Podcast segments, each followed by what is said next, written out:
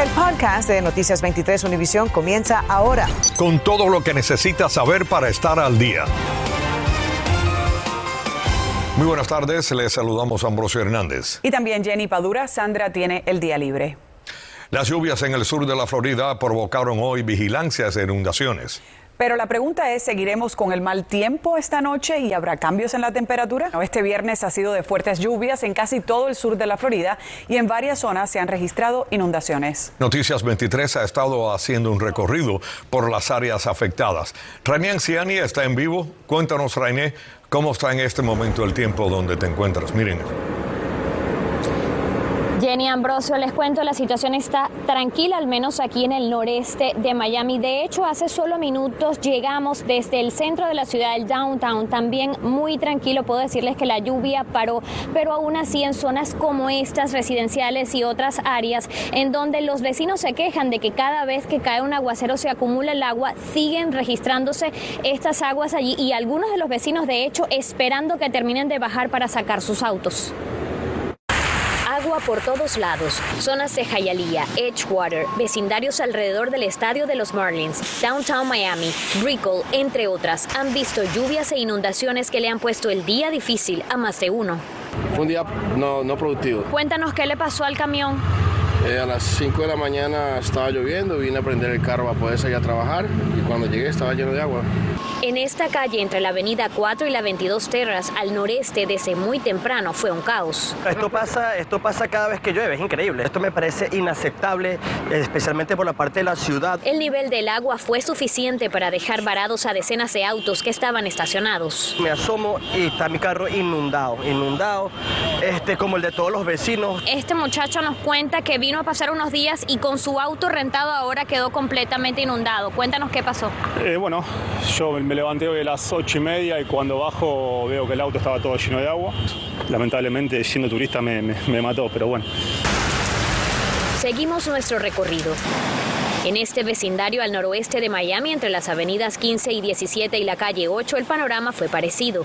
Flavio nos contó que durante años, cada vez que viene lluvia, tienen el mismo problema y mientras más para allá, para la 17 va, se pone peor. Dice que ya está pensando en otra forma de trasladarse. Los dos bancos. en cualquier momento los tengo que tirar para salir de aquí.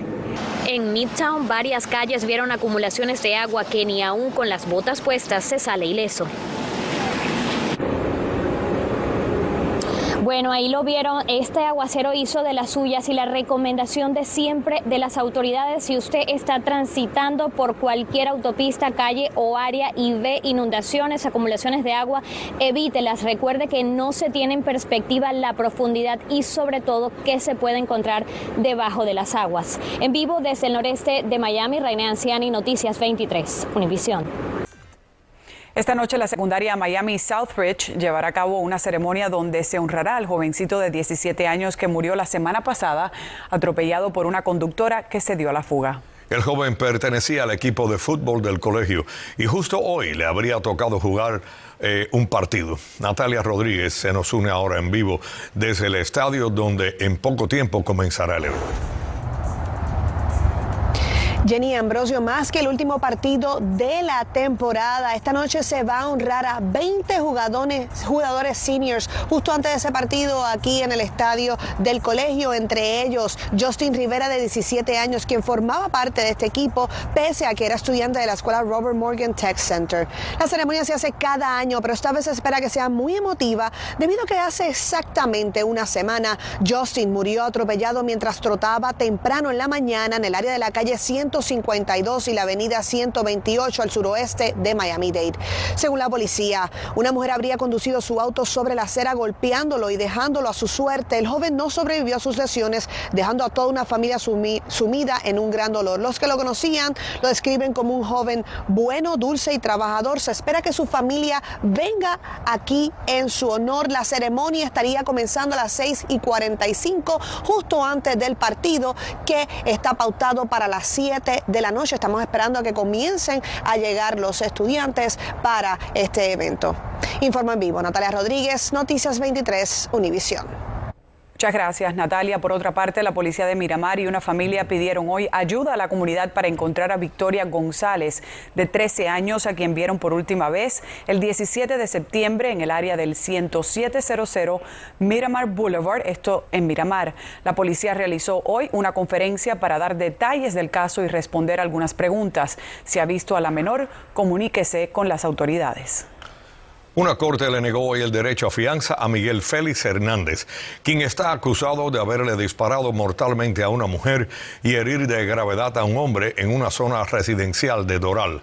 La policía arrestó a Hernández el viernes pasado cuando corría por el borde de una carretera cerca de Jacksonville, aquí en la Florida. El hombre enfrenta cargos de asesinato en primer grado e intento de asesinato. Afuera del ayuntamiento de la ciudad de Jayalía, acompañado de su familia y con la presencia de un nutrido público, el alcalde electo Esteban Bobo juró a su cargo. La jueza federal Bárbara Lagoa fue la encargada de realizar la juramentación. María Fernanda López nos cuenta. Pero sí quiero que sepan una cosa, caballero. Jayalía primero, Jayalía siempre. Ni la lluvia pudo aguarle el entusiasmo a Esteban Bobo, quien juramentó este viernes convirtiéndose en el alcalde electo número 11 de Jayalía, tras derribar a su contrincante Isis García el martes en unas elecciones con muy baja participación. Sé que la tarea que tenemos por delante no es fácil, pero estamos, estamos listos para enfrentarla. De esta manera, Carlos Hernández abandona su cargo. Han sido 10 años y medio que para mí ha sido un privilegio y un honor servir a esta familia y ahora es hora del próximo alcalde Esteban Bobo para hacer lo mismo. Al evento asistieron múltiples personalidades de la política estatal y local. Carl Sutcliffe también juramentó a su cargo como concejal al ser reelecto por los votantes. Mejor policía, mejor bombero, mejor agua y alcantarillado, mejores calles, mejores parques, mejor desarrollo para que siga creciendo la economía de Jayalía. A eso es que yo me comprometo. Por su parte, Oscar de la Rosa, quien había dicho al inicio de la campaña de su padrastro que abandonaría su cargo de concejal de la ciudad que progresa para no crear conflictos de intereses, ahora dice que al parecer no es algo decidido. Hoy estamos celebrando la victoria de mi papá. Yo he hablado con los residentes, he hablado con departamentos legales y nosotros vamos a hablar esta semana de cuál va a ser el próximo paso. Pero las elecciones no han terminado aún del todo en Jayalía. El 16 de noviembre viene una segunda vuelta electoral para definir dos posiciones al Consejo y con eso ya quedaría un nuevo gobierno muy diferente al que ha existido durante más de una década. Ahora Bobo tiene fuertes retos por delante como bajar la factura del agua, considerada la más costosa de todo el condado Miami-Dade, y mejorar el caótico tráfico de la ciudad que progresa. En Hialeah, María Fernanda López, Noticias 23, Univisión. Así es, dos promesas de campaña. Por otra parte, la alcaldesa de Miami-Dade, Daniela Levin Cava, anunció que a partir de hoy el uso de mascarillas no sería requerido en los edificios del gobierno de Miami-Dade.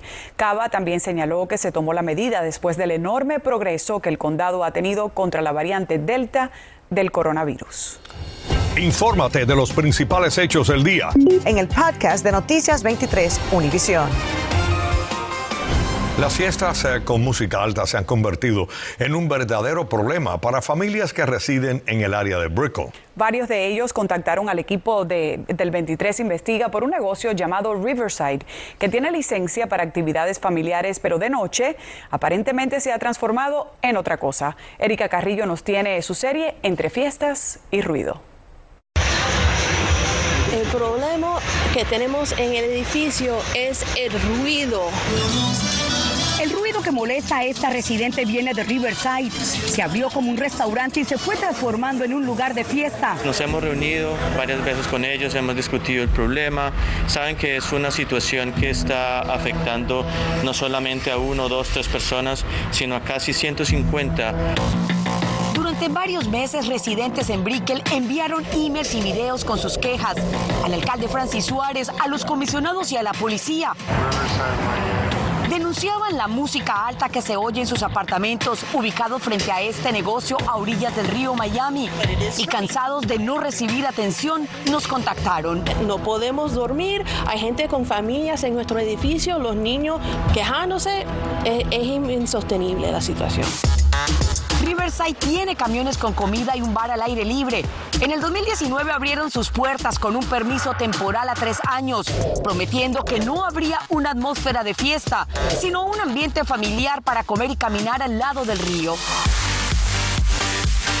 Pero al investigar vimos que se promocionan como la mejor fiesta de Miami, con licor, baile y música hasta las 2 de la mañana.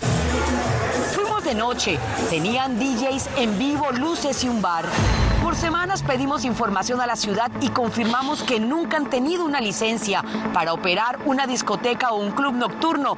Así que buscamos al comisionado del área. Ya tiene infracciones, uh, citations, uh, pero todavía uh, no tienen bastante para cerrar la operación.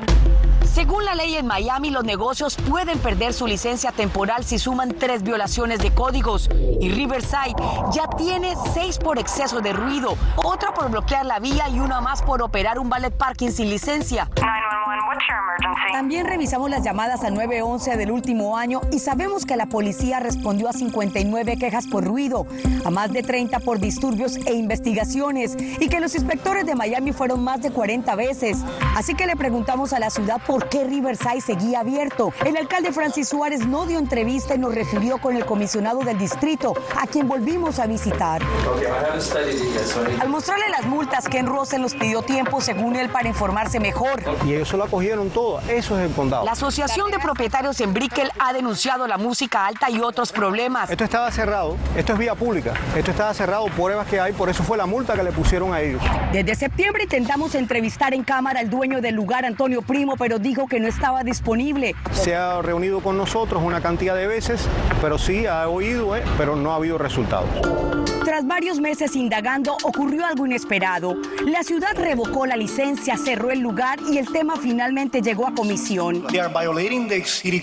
Joe Carollo pidió esta audiencia para escuchar a los residentes y allí también. I beg you, gentlemen, commissioners, Please do not kill us. Estuvieron representantes de Riverside pidiendo otra oportunidad. Explicaron que hay más de 100 empleos en juego. La bulla era unas bocinas grandes que tenían y la ponían muy alta. Pusimos bocinas chiquitas, ya no se ponen altas. Luis Puig es el nuevo gerente y prometió que la música alta se acabará y que por eso intentarán recuperar la licencia. Y estoy de acuerdo que no debía haber eso, que es un, un sitio más como un parque familiar. Eh, yo lo que estoy proponiendo es abrir más restaurantes y traer arte. Para recuperar la licencia, Riverside entregó un plan diciendo que va a cambiar el nombre para eliminar la imagen de club nocturno y que quieren abrir de 4 a 7 días a la semana y eso tiene molestos a los vecinos. Así que el tema volverá a comisión y nosotros estaremos informando. Erika Carrillo, Noticias 23, Univisión. Gracias, Erika. Muchas gracias, Erika. Bueno, cuando los vecinos del edificio Brickell 25 vieron emanar de la tierra una fuente de agua en la construcción de al lado de sus apartamentos, sintieron mucho, pero mucho temor. Nuestra colega María Alesia Sosa salió a investigar si la obra de un estacionamiento subterráneo está poniendo en peligro la vida de los residentes.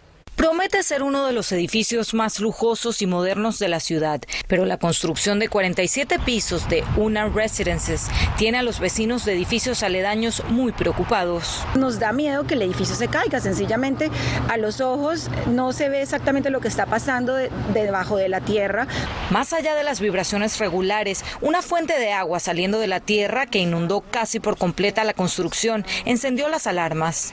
Empezó a salir agua, agua, agua y esto estuvo pasando durante unos tres días aproximadamente, dos, tres días, hasta que prácticamente cubrió toda la superficie. A mí me da susto pensar que nosotros contuvimos con nuestros cimientos de nuestro edificio toda la presión del agua. Les aterra sobre todo el antecedente de Surfside. Si es riesgoso una pérdida en una piscina, también es riesgoso en agua que, que filtra de, de, un, de un edificio que está en construcción. La madre del alcalde Suárez también vive en ese edificio y no está preocupada como los demás. Yo me siento completamente segura aquí. Las personas de al lado han sido buenos vecinos. Cada vez que ocurre cualquier cosa, ellos vienen a revisar para asegurarse también que nosotros estemos seguros. Contactamos a la constructora. Dijeron en un comunicado, Keller descubrió una entrada de agua durante la fase de excavación. La afluencia se contuvo rápidamente y no hay evidencia de impacto en las propiedades circundantes. Se ha controlado y detenido la entrada de agua. El proceso de desagüe se está realizando según las pautas y regulaciones de las autoridades locales y estatales. Por su parte, el director del Departamento de Edificios de la ciudad de Miami dijo a Noticias 23 por teléfono que han tenido un inspector en el sitio desde que ocurrió el incidente, que están monitoreando el desagüe y garantizó que no hay peligro alguno. A dos semanas del incidente, el agua ya drenó casi por completo, pero los vecinos siguen intranquilos. Queremos gritar, no sabemos cómo gritar, con quién gritar. Sencillamente necesitamos que le pongan atención a un tema que es gravísimo y prevenir otra tragedia. Los vecinos dijeron que continuarán organizándose para exigir a la ciudad que tome medidas que los haga sentir seguros dentro de sus propias casas. María Alesia Sosa, Noticias 23, Univisión. Bienvenidos a la información deportiva. Anoche en el FTX Arena del Downtown de Miami, el Heat estrenó sus nuevos uniformes en Miami Mashup City Edition y posiblemente no los vuelvan a usar. Los vistosos atuendos parecen haber afectado la puntería del quinteto, pues ni siquiera llegaron a los 80 puntos. De hecho, los Celtics de Boston, sin anotar 100, le sacaron 17 de ventaja con 95 cartones. Jimmy Boulder, con 20 unidades, fue el máximo anotador de un Miami que esta vez solo tuvo otros dos hombres anotando en doble dígitos en Duncan Robinson y Bama de Bayo con 16 y 13 respectivamente. Ya con el invicto en casa convertido en historia. Mañana a las 7 y 30 de la tarde volvemos al tabloncillo de nuevo acá, recibiendo al Utah Jazz.